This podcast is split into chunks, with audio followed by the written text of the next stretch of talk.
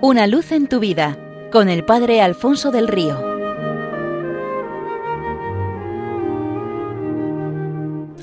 Un cordial saludo para todos los oyentes de Radio María desde el Seminario Diocesano de Getafe. Cuentan que en la sala de espera del paraíso, cuantos entraban después de la felicitación y el saludo de San Pedro, iban a un mostrador para recibir la aureola correspondiente a cada santo que le identificaba como tal. Estas se ceñían en la cabeza de los santos de manera automática, estaban hechas de luz resplandeciente, emanada de la misma gloria de Dios, y cada una tenía tamaño e intensidad propias, estaban hechas a medida. En esto un ángel distraído tropezó y derribó el, el montón. De inmediato todas fueron recogidas menos una que saltando y rebotando de nube en nube acabó cayendo a la tierra, Allí empezó a buscar un santo para ceñirle la cabeza. Lo primero que hizo fue ir a buscarlo entre las catedrales. ¿Dónde si no se iba a encontrar un santo? Encontró obispos canónigos turistas distraídos que visitaban aquellos lugares y nada de nada.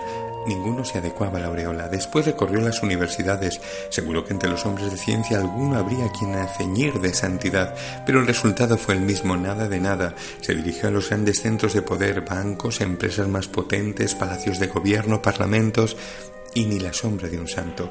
Volando sobre las casitas de un modesto barrio, en la puerta de una de ellas vio que un anciano lloraba la reciente muerte de su mujer, diciendo No tengo a nadie, estoy solo de por vida.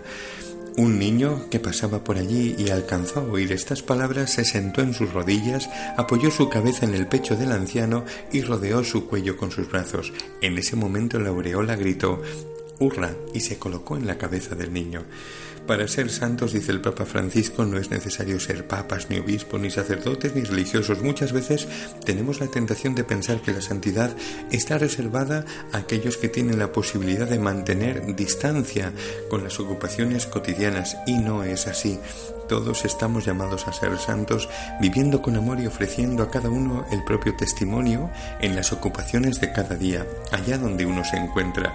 Ser santo, que es la propuesta de vida que Dios nos hace eh, a cada hombre y mujer que venimos a este mundo, no es sino vivir en estrecha comunión con Él, encontrando en Él nuestra paz y permitiéndole moldear nuestro corazón y hacerlo según las dimensiones del suyo y ofrecer a todos a través del nuestro sus mismos sentimientos. Y esta es una propuesta no para una élite de sabios y entendidos, sino para todos. Es más, quienes presumen de su saber y están muy pagados de sí mismos, se encuentran en peores condiciones para abandonar en las manos de Dios, dejarle a Él obrar con manos libres en su vida y acaban por lo tanto perdiéndose la santidad. Cuentan también de una maestra que fue destinada a un modesto colegio a mitad de curso. Todo lo que el director le había dicho es que su antecesor desapareció de repente y que mm, estaba al frente de una clase de estudiantes especiales.